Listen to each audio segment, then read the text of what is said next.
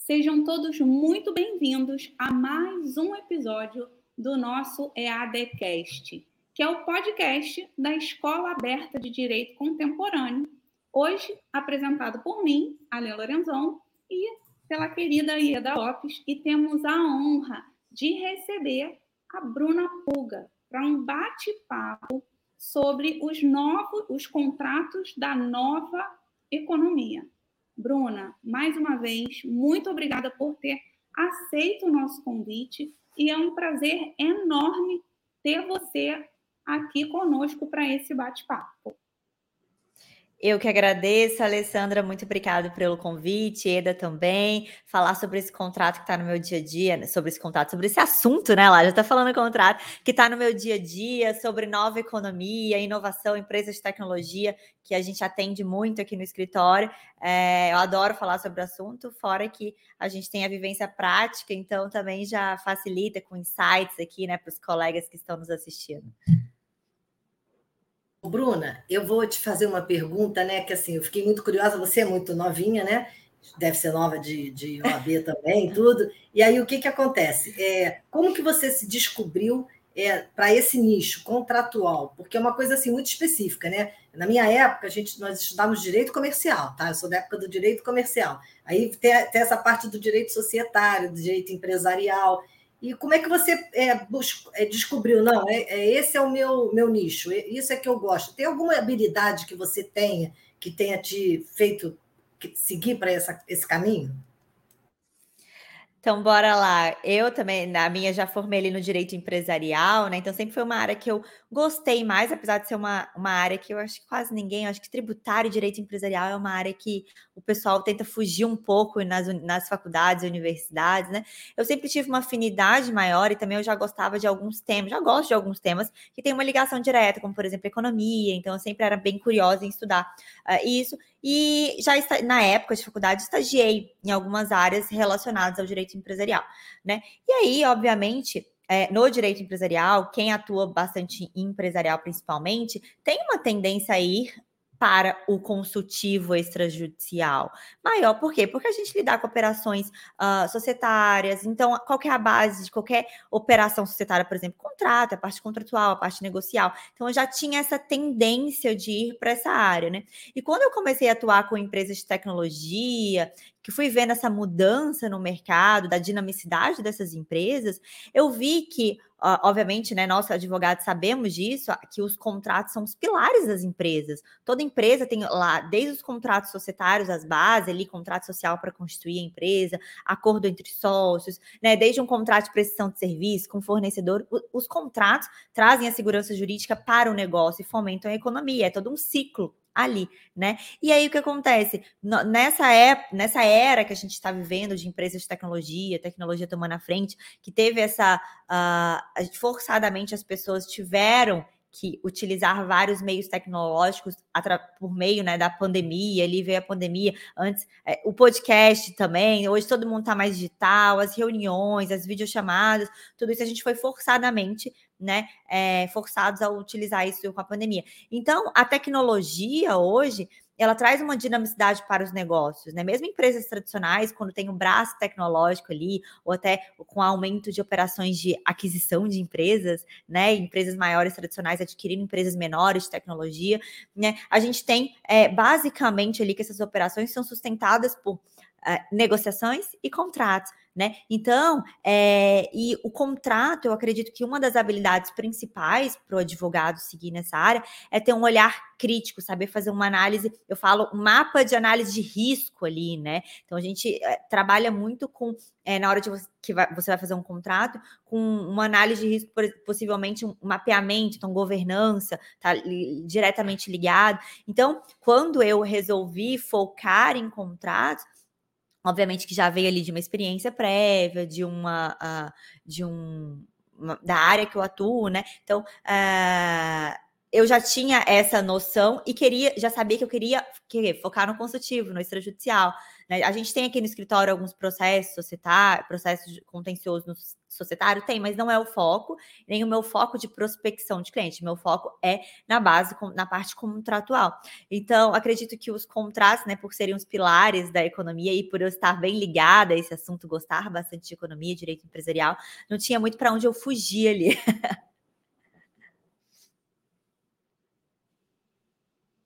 E assim, Bruna, você trouxe um ponto muito importante, né? A questão do extrajudicial, porque normalmente a gente fica com aquela ideia fixa que a gente é advogado e que tem que ir para o contencioso e que tem que ter um, um processo, uma demanda.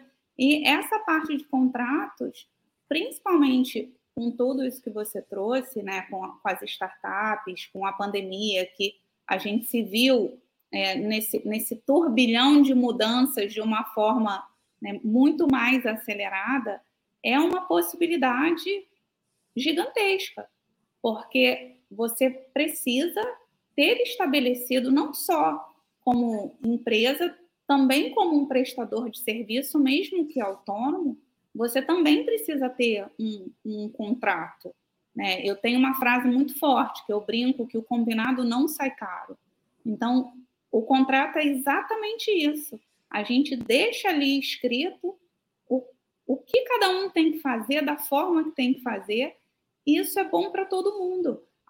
As pessoas não veem dessa forma, como o contrato sendo é, um, um, um bônus. Um pilar mesmo, né, de segurança Exatamente. jurídica. Exatamente o que acontece, Alessandra, quem ainda não vê o contrato, não tem essa visão ali de evitar, né, de ter ali um preventivo, que o contrato é um preventivo, é porque ainda não passou por nenhum problema. Quando acontecer algum problema naquela relação, pode ser uma relação uh, com o fornecedor, uma relação entre sócios, qualquer relação, ele vai, putz, não tem um contrato, ou se tem um contrato, foi aquele contrato feito mais ou menos, ou sem assessoria, né? E aí é nessas horas, quando tem os problemas, é que se, eles vão dar conta de que, poxa, ou o contrato não está bem feito, ou a gente não tem contrato, como que a gente resolve? Então, é, eu acredito que com essa era da informação que nós vivemos hoje, né? Muitos cursos, muitas, muita informação no Google, internet, os empresários, principalmente empresas de tecnologia que eu atendo bastante, eles têm essa ânsia de procurar conteúdo, de ver ali. Então, é isso, graças a Deus, isso é muito bom, porque tem aumentado o nível de consciência das pessoas pro preventivo, né? Em prevenir, olha, isso pode dar problema, principalmente em empresas de tecnologia, qual que é o objetivo? Se desenvolver para que ali, às vezes, um fundo ou uma outra empresa venha adquirir. Então, ela já tem, às vezes, uma visão de que ela precisa ter uma governança contratual e na empresa melhor. Então, esses clientes, eles já vêm mais preparados, ele, ah, então, eu sei que eu preciso desse contrato, daquele contrato, como é que a gente faz? Então, essa era da informação, que aumentou o nível da conscientização, é excelente, né? Para o mercado como um todo, para a economia. Uhum. Eu falo, né, Bruna, que a gente, quando acaba o casamento, os bens, e né, é meu bem e depois meus bens, né? Aí você dá uma palhinha para gente, por exemplo, a gente sabe que quando acaba uma sociedade, é, a mulher vem querendo pegar a cota, querendo saber quanto que o marido tem, às vezes ela não sabe nada do da vida do marido empresarial, né, na, na grande maioria. Como que a gente pode proteger, como advogado, proteger o nosso cliente empresário sem também desproteger a mulher dele, né, a esposa, porque aí ela vai querer ingressar naquela sociedade, ela vai querer ter a parte dela, se é prolabore, se não é. Como que existe alguma cláusula que você normalmente usa? Porque eu vi lá no teu Instagram várias dicas de cláusulas que a gente pode utilizar, né? Estamos escutando, vai achar interessante isso. Isso, é, só para contextualizar, não sei nem se eu cheguei a falar, mas meu foco de atuação é no, na parte contratual e societária, né? Então, todos esses contratos de sociedade, desde ali do contrato social, que é o ato constitutivo da empresa, o estatuto social no MSA, acordo de sócio, contrato de compra e venda de cotas, compra e venda de empresa, to, opção de compra, todos esses contratos societários ali é o foco, né, em operações societárias. Então vamos lá, o, o contrato ali, em caso de um sócio que resolve sair, um sócio que está dando uma justa causa, um, um caso de falecimento, né, os herdeiros receberam, um caso de divórcio. Então, a gente tem previsões né, na legislação. Então, principalmente, vamos falar em sociedade limitada, que é mais de 95% das empresas no Brasil são constituídas né, como sociedades limitadas. Se a gente pensar nessas empresas, tem o, o Código Civil traz previsões, é, como, por exemplo, em caso de falecimento, em caso de divórcio, o que, que acontece? Eu sempre, eu vou falar daqui a pouquinho, mas o que acontece? Se é, a gente tem hoje, principalmente depois da lei da liberdade econômica, que veio enfatizando isso, a gente tem uma, é, um poder muito grande da, da validade da, do que os empresários, né, em contratos civis e empresariais, eles pactuam, eles firmam. A gente já sabe que um contrato faz lei entre as partes. Mas depois da lei da liberdade econômica, isso foi enfatizado. O que, que ela traz? Ela traz, inclusive, que a revisão de um contrato empresarial civil, é, ela é em casos excepcionais. Então, aquela mentalidade que a gente é muito comum, principalmente no direito do consumidor, ah, a gente assina, depois a gente pode negociar, eh, a gente pode resolver judicialmente, ou contratos é, de adesão, como bancários, né? Que tem muito essa, essa, essa ideia. Aqui não funciona, no empresarial não funciona. A lei presume-se ali que as partes que estão assinando têm plena consciência daquilo. E de que uma revisão é se você comprovar ali uma desvantagem excessiva, né? Então é, é mais difícil. Então, e aí já gera uma responsabilidade maior dos empresários que estão assinando. O segundo ponto é que, já vou falar do, do, do, do sócio falecido ali. O segundo ponto é que eu sempre falo, inclusive para os meus clientes, alunos, mas para os meus clientes quando sentam aqui na minha frente no escritório, de que Existe um princípio no direito empresarial que chama-se o princípio da intervenção mínima do Estado nas relações empresariais, enfatizado e reforçado pela Lei da Liberdade Econômica, de que o direito, que o que as partes acordarem ali naquele contrato, inclusive pode prevalecer até perante o próprio direito empresarial, obviamente com exceção das matérias de ordem pública, que a gente não pode alterar ali, né? Então, o que, que isso quer dizer, Bruna? Quer dizer que se os contratos forem básicos, padrão, aquele modelo de junta comercial que a gente costuma registrar para abrir, constituir a empresa formalmente, a gente não se preocupa em, às vezes, elaborar um outro contrato de acordo de sócio, caso dê algum problema, o que, que vai acontecer? Aqueles contratos são básicos, então, basicamente, eles prevê o que, a, o que a lei, o Código Civil traz sobre essas questões de falecimento, de divórcio. Quando isso acontece, a lei é regra geral. A regra geral ela não vai se adequar a 98% dos casos, porque cada empresa tem uma dinâmica diferente. Cada empresa tem um tipo de sócio diferente. Cada empresa tem o que é melhor para aquela empresa ou não. Então, eu sempre falo que se os empresários não abusarem desse princípio da intervenção mínima, o que significa isso? Ou você faz, ou os empresários fazem, estabelecem a, a, regra do jogo da empresa deles, ou a lei vai fazer e vai fazer bem porcamente ali, né? Porque, ou seja, não vai é, amparar todo mundo. Então, é, já falando para o que a Ieda perguntou com relação ao falecimento, uh, e no caso de esse, esse cônjuge, né, em divórcio de algum, algum sócio, o que acontece? A lei traz que, primeiro, uh, ex-cônjuge e herdeiro não é sócio, tá? Então, essa de que na sociedade limitada. Então, nessa de que ah, teve um falecimento ou se divorciou, vai ter que entrar para o quadro societário, se o contrato social for omisso quanto a isso, a gente vai para a regrinha geral no Código Civil e não é sócio. Então, o que, que eles teriam direito? A gente teria que fazer um levantamento para se apurar o valor das cotas para se pagar tanto o herdeiro quanto para o é, o cônjuge ali, se tiver, né? A gente tem que ver o regime de casamento, se for em comunhão parcial, a metade que ele teria direito, e, se, e pagar, né? Se valorar e pagar tanto o herdeiro quanto o ex-cônjuge. Mas, em regra, ele não são sócios. Ah, Bruna, mas se, e se os, os sócios querem que o herdeiro ou o, o ex-cônjuge, ex-cônjuge acho difícil, né? Querer que seja sócio ali. Não vai acontecer, mas no herdeiro, sim. O que, que a gente faz? A gente teria que deixar isso expresso no contrato social. Se a gente deixar omisso, vai para a regrinha geral. E aí, qual que é o problema, Ieda? O problema não é isso. O problema é na hora de se calcular o valor daquelas cotas que mora o problema. Que a maioria dos contratos sociais trazem o quê? Não falam nada sobre isso. Então, a lei diz que tem que ser com base no levantamento do balanço patrimonial da empresa. E o pagamento tem que ser feito em 90 dias à vista. Balanço patrimonial, resumidamente aqui, ativo menos passivo, para se valorar o valor das cotas. E aí a gente sabe que isso não é a realidade das empresas. Imagina uma empresa de tecnologia. Se você for fazer ativo menos passivo, às vezes o ativo dela não está nem contabilizado, um software, um, né, uma, uma marca, enfim E aí, essa empresa, às vezes, ela não está tendo lucro. Né? Como é que você vai, você vai valorar? Só que ao mesmo tempo ela tem um valor de mercado muito alto, muito grande. Né? Então, se a gente cair para a regra geral, esse sócio vai sair sem nada, ou esse herdeiro, ou sócio retirante. Ou... Então, assim, se aonde está o problema, o cerne dos problemas nesses casos na sociedade? Valor. Como se valorar essas cotas e como vai ser feita a forma de pagamento.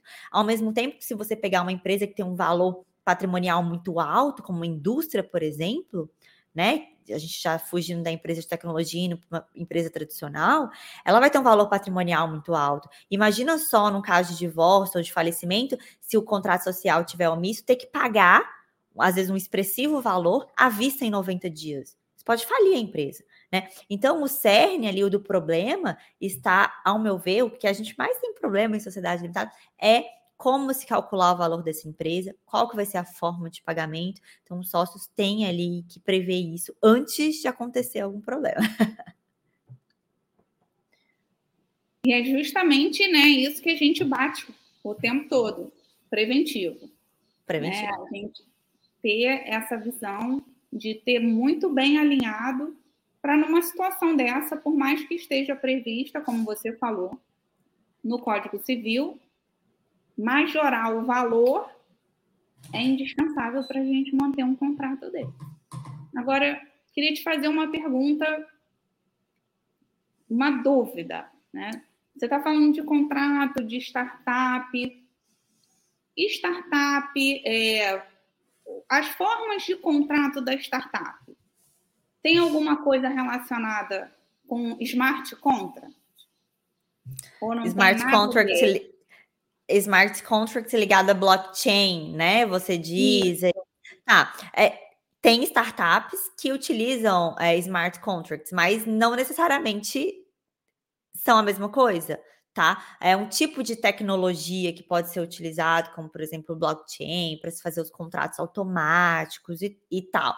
Mas a startup ela pode ser de qualquer segmento, inclusive diferente disso. Se a gente pegar, é, vamos pegar as mais fáceis aí, né? Com essas mudanças é, que hoje é comum, mas há uns sete anos atrás não era tão comum esse tema, nem startup era muito é, falado ainda aqui no Brasil. Pouquíssimas pessoas. Quando eu comecei a falar sobre isso, até para achar conteúdo nacional era um pouco difícil. Mas se a gente pegar aí as gigantes da tecnologia, uh, Uber, Airbnb, que foram startups disruptivas, que chegaram para trazer mudanças sociais, então a gente mudou a nossa rotina por conta dessas empresas. Hoje em dia a gente anda de Uber, imagina, naquela época não tinha Uber, era táxi, né? O transporte público. É, o Airbnb também era inimaginável pensar em ficar em alguma casa que não fosse hotel ou pousada.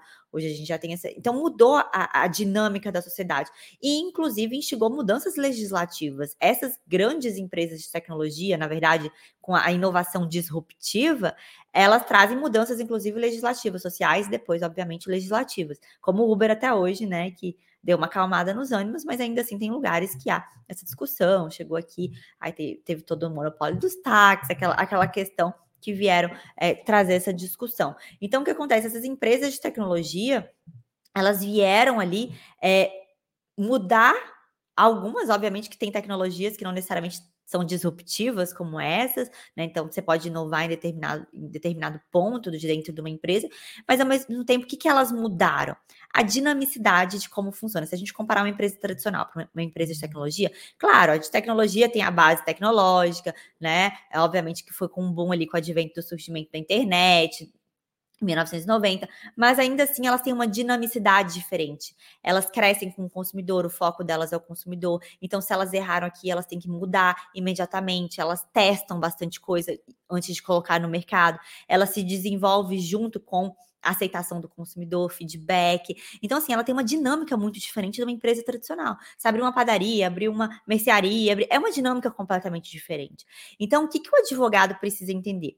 Porque, pessoal, os contratos, a base contratual, Código Civil, Direito das Obrigações, é a base para todos os tipos de contratos, seja contratos societários, contratos empresariais, cíveis, imobiliários, né? O que, que a gente precisa entender para atender uma startup? Entender como funciona essa empresa. E aí a gente tem que fugir um pouquinho dos livros jurídicos. A gente tem que ir para o quê? Para os livros que vão mostrar. Um livro que eu até recomendo aqui, a Eda tinha falado, mas já vou falar aqui agora do livro de Startup Enxuta, de Eric Ries, né? Ou no inglês Lean Startup. É um livro que fala, não é jurídico, fala sobre como é fun o funcionamento da dinamicidade dessas empresas. E mesmo que vocês aqui, quem esteja nos escutando, não queira atender startup, não, não pense nisso, leia, porque é um livro que muda o nosso mindset, até no nosso dia a dia do escritório, para a gente implementar algumas coisas diferentes.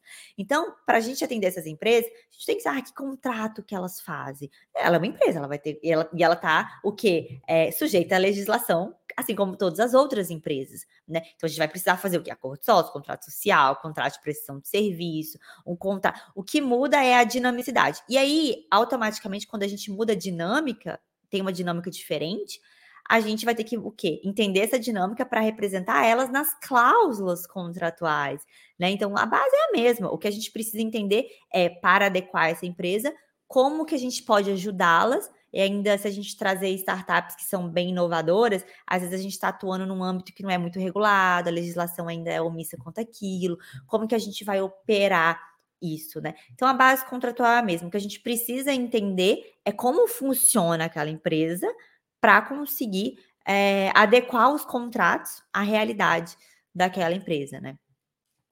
Eu falo sempre, né, Bruno? Eu estou trabalhando com a LGPD e é, é, é, isso mesmo que você falou: entrar dentro da empresa, entender o negócio do, do empresário para a gente poder, lá dentro, no meu caso, implementar a LGPD de forma a não prejudicar o negócio dele e otimizar os processos. E você também, no contrato, você tem que prever as cláusulas é, mais impossíveis, né? Eu acho que o advogado ele tem que ser lá na frente, o advogado contratualista, ele tem que ver lá na frente o que, qual vai ser o problema que pode surgir ficar imaginando, acho que essa dica de livro é maravilhosa, que é para mudar mesmo a nossa mentalidade, porque hoje em dia tudo muda muito rápido, né? Aí você falou da startup. Na startup tem aquela história, porque tem Prolabore, né? tem é, receber. Como é que é a forma de recebimento de uma, uma startup, de um sócio, por exemplo, de uma startup, como que ele recebe o dinheiro dele?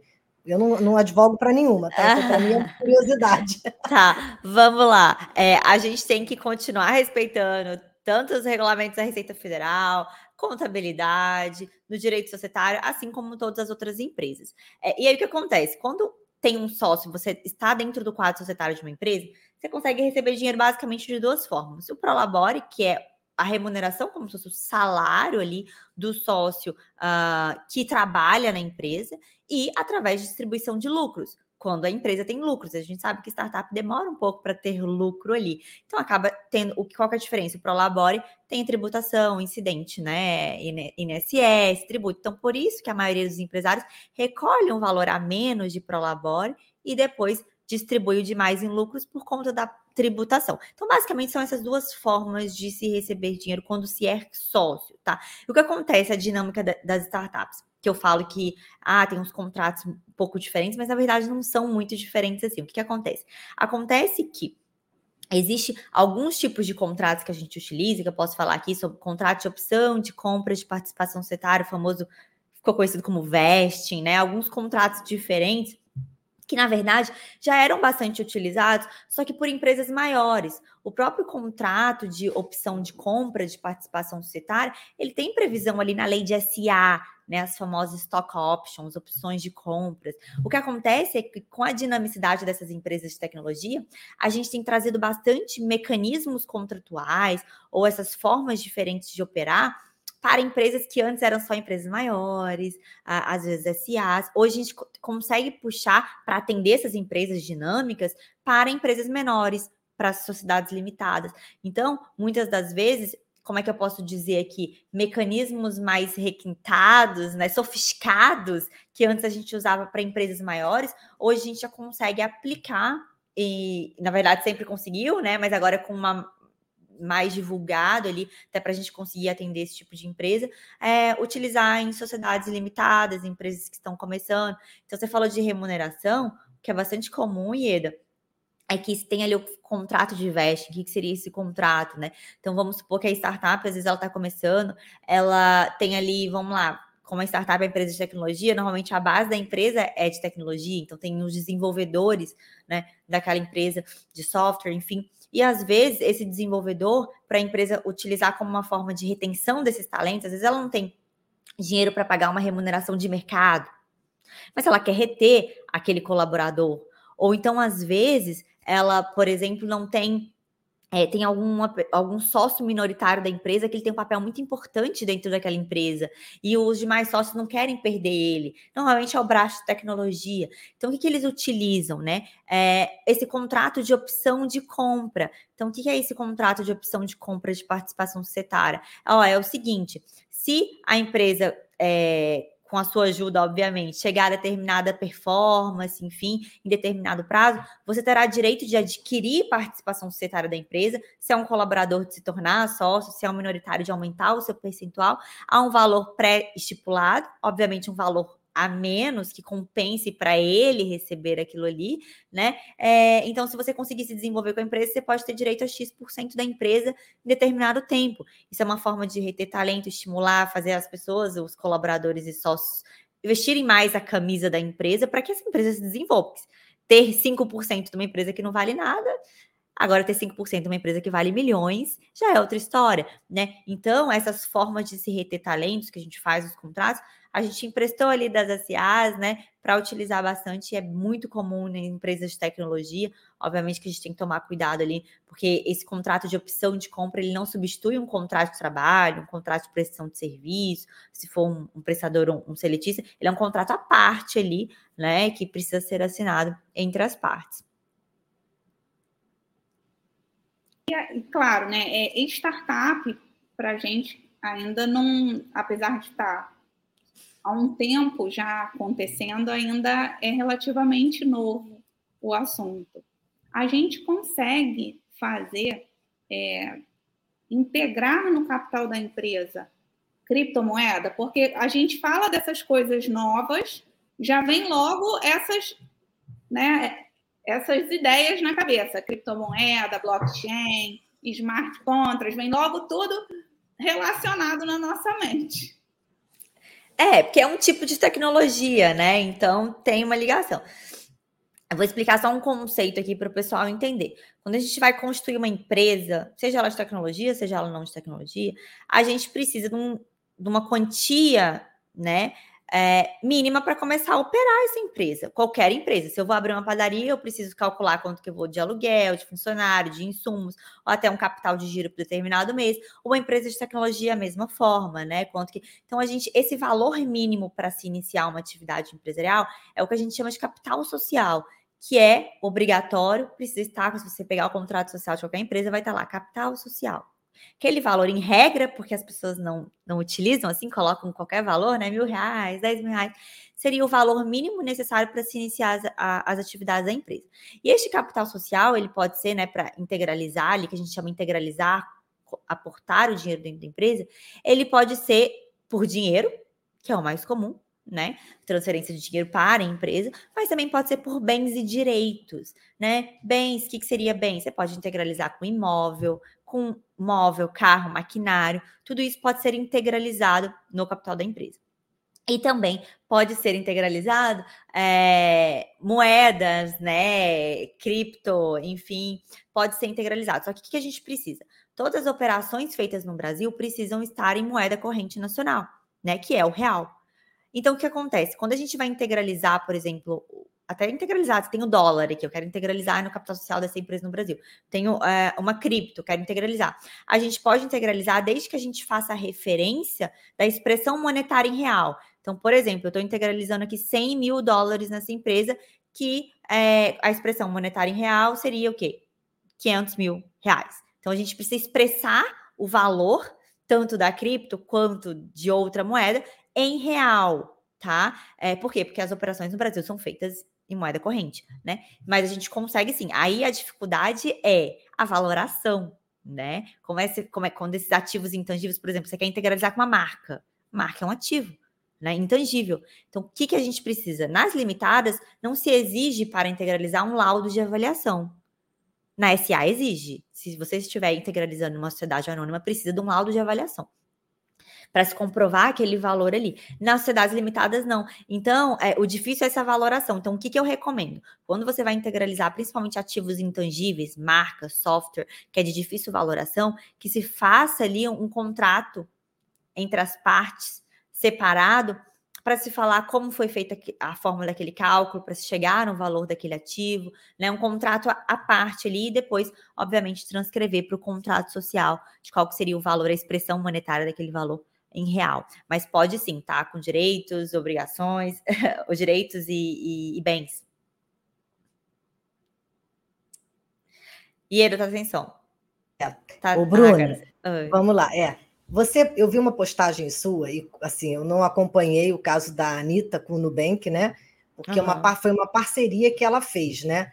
Ela, eu sei que dizem que ela é muito boa em, em, contratos, que, ela, que os contratos dela são muito bem feitos, que ela tá milionária, né? Para até mais do que milionária, né? Mas conta para gente um pouquinho como é que funcionou aquela parceria da Anitta com o Nubank, porque de repente ela terminou a, a sociedade, né? Só para que, como foi um caso emblemático, né? Muita gente fica acompanhando. Eu não acompanho a Anitta, eu sou bem sincera, mas o Nubank eu acompanho por conta de vazamento de dados, essas coisas. Mas como é que foi esse caso que você até comentou lá no teu post? Eu dei uma lida e fiquei curiosa de saber o desenrolar disso, parcerias, né? Que esses atrizes, que esses é... como é que fala, meu Deus? Globais, não, os, os influencers fazem, né? Uhum.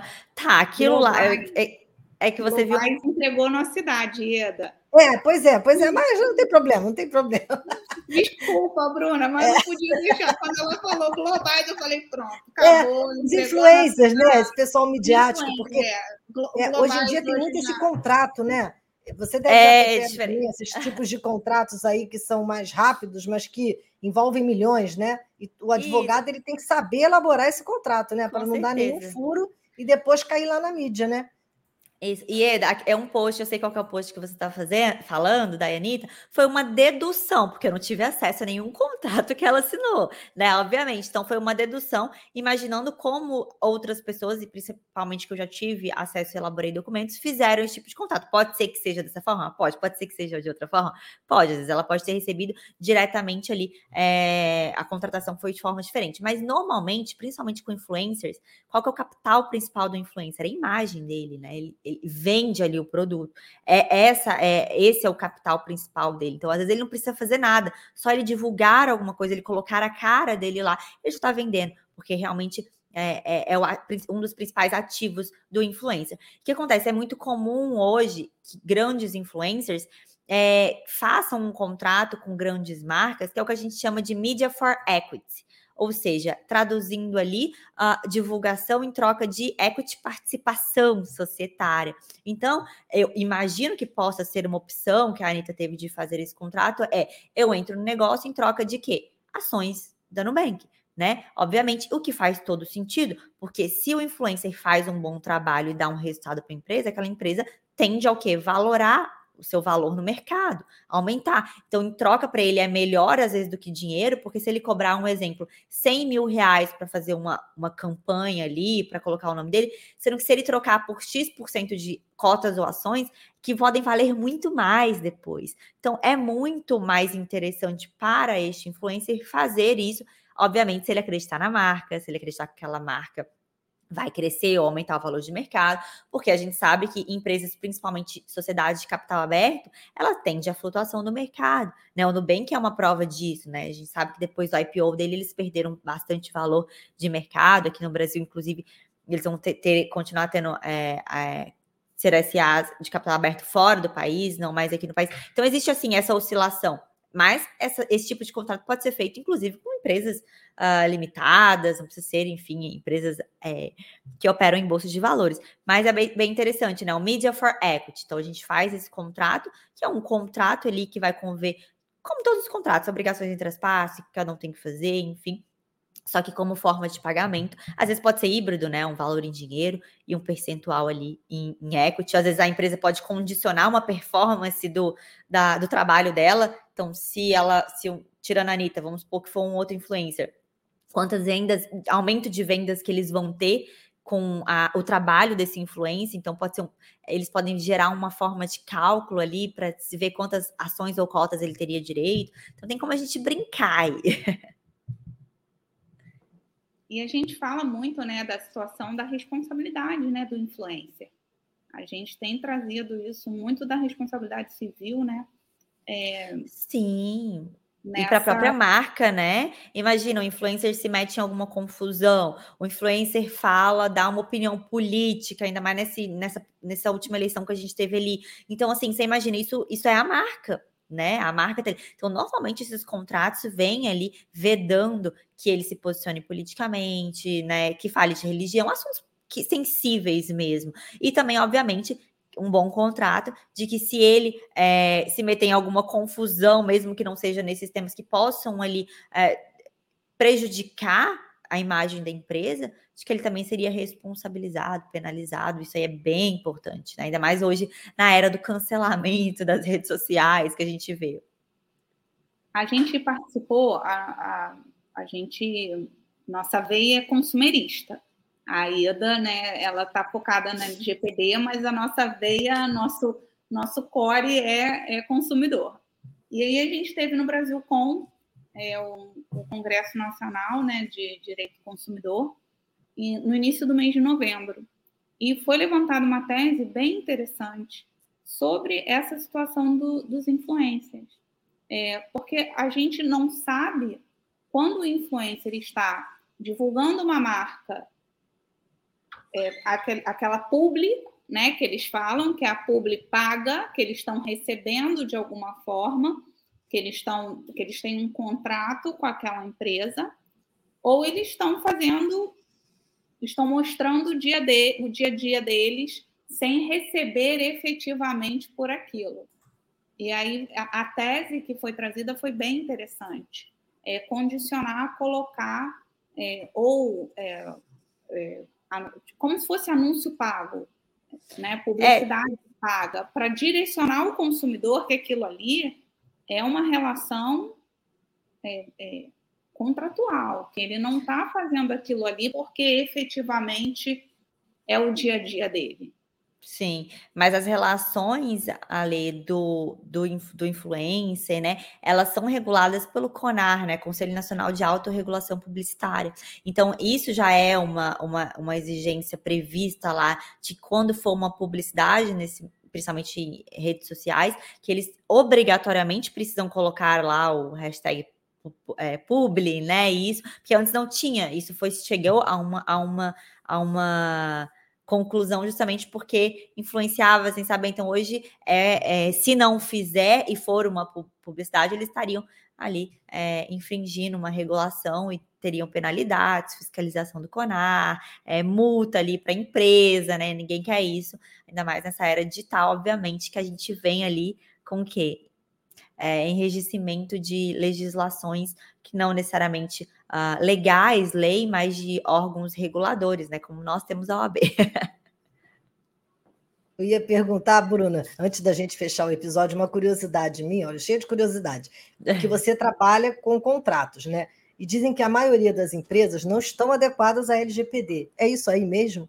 Você, quando pega esses contratos, ou para fazer o novo, eu acredito que você insira as cláusulas, né? Mas quando você pega algum para rever, eu pego muita convenção de condomínio, é, regulamento interno e tal, e vejo que ninguém tem, mas aí as convenções são antigas, né? Tá, ponto. Mas você, startup, eu sei que já está toda, toda ligada com a LGPD, mas na maioria das empresas que você tem visto, como é que está essa preocupação dessas sociedades, né, nessa parte do direito societário, com a LGPD? Você tem visto muita gente adequada ou não? Só para fazer uma métrica aqui para uhum. mim. Então, acredito que vai. De, é, o que eu vejo assim, depende muito do nicho de atuação da empresa. Que nem você falou, empresas de tecnologia já que lidam com dados ali. Uh, sempre, então já é uma preocupação do próprio empresário. Agora, empresas, assim, às vezes, de pequeno e médio porte, é, empresas mais tradicionais, comércios locais, ainda estão um pouco, um pouco perdidos quanto a isso. E, obviamente, se você pegar contratos, eu até falo que eu dou uma sugestão para os meus alunos, colegas, enfim, quando eu falo de contratos, que é o serviço que a gente fazer ali uma um inventário de todos os contratos da empresa, porque às vezes a empresa ela fez um novo contrato com você, você obviamente colocou, mas aí tem vários contratos assinados com outras pessoas que estão com legislações não só da LGPD, legislações antigas fazendo referência a artigos que não existem mais. Né? Então a gente sabe que nesses últimos tempos ali a gente teve muita atualização legislativa. Na área do societário, então, nem se fala, né? A gente teve várias leis na startup, lei, é, a lei da liberdade econômica trouxe várias coisas, mas também a, o marco legal das startups, que alterou várias questões da própria lei de SA. Então, a gente teve várias regulações. Então, os contratos antigos precisam de uma revisão, que é um serviço que nós podemos oferecer. Às vezes, o, o cliente nos contrata, a gente vai fazer, obviamente, em conformidade com a LGPD, com a legislação vigente. Você fala, mas peraí, você tem alguns contratos ali, né? Então, dá para a gente fazer um mapeamento, oferecer nosso serviço para atualizar às vezes não é nem só atualizar, às vezes tem contrato ali que o cliente está inadimplente e não sabe, que a outra parte está inadimplente e o cliente não sabe, contrato com prazo de vigência que já acabou. Então, assim, são várias questões que a gente precisa, uma gestão mesmo contratual. As empresas precisam de uma gestão contratual, que pode ser feita, inclusive, por, por nós, advogados. Né? Bruna, se você pudesse falar quais são os top 5 dos contratos que a gente precisa é, focar, que são mais utilizados aqui no Brasil? Quais seriam os cinco?